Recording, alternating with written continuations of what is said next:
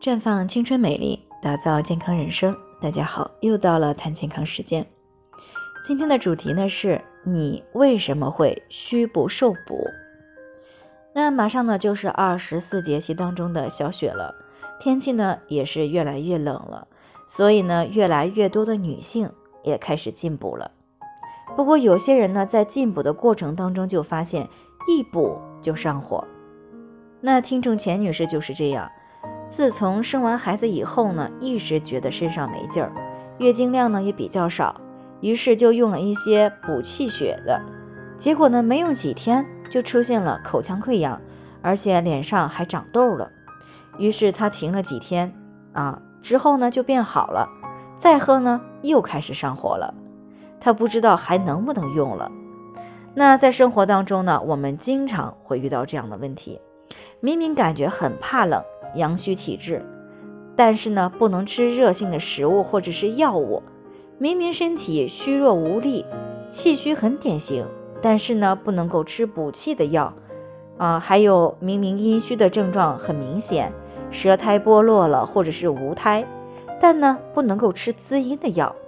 有的人哪怕吃几个大枣都会这样，于是就让人马上进入了纠结的状态，到底是补还是不补？那关于这个问题呢，中医上认为虚则补之，也就是说虚了就要补。可是上火又该怎么办呢？明明身体有虚的表现，补了又上火，其实呢就是脾胃功能不足以及体内存在的瘀滞有关。那脾胃呢主要是有两大功能，一是消化吸收，二是运化水湿。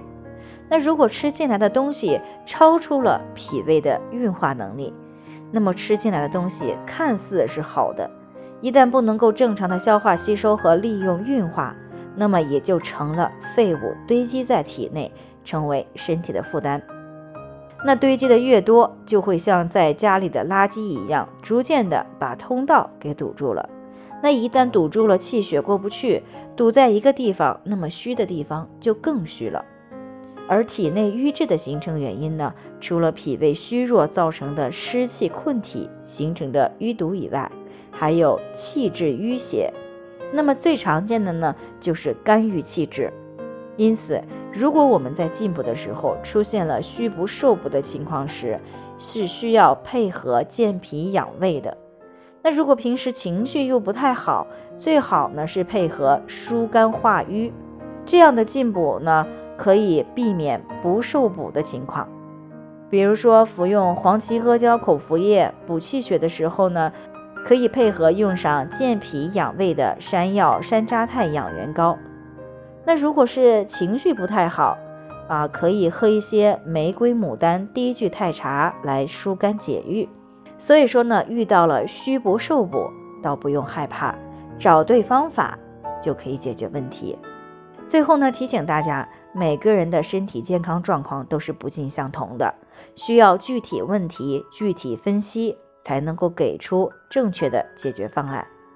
那如果你也有健康方面的问题想要咨询呢，可以关注微信公众号“普康好女人”，普黄浦江的普康健康的康，添加关注以后回复“健康自测”，或者呢是直接拨打四零零零六零六五六八咨询热线。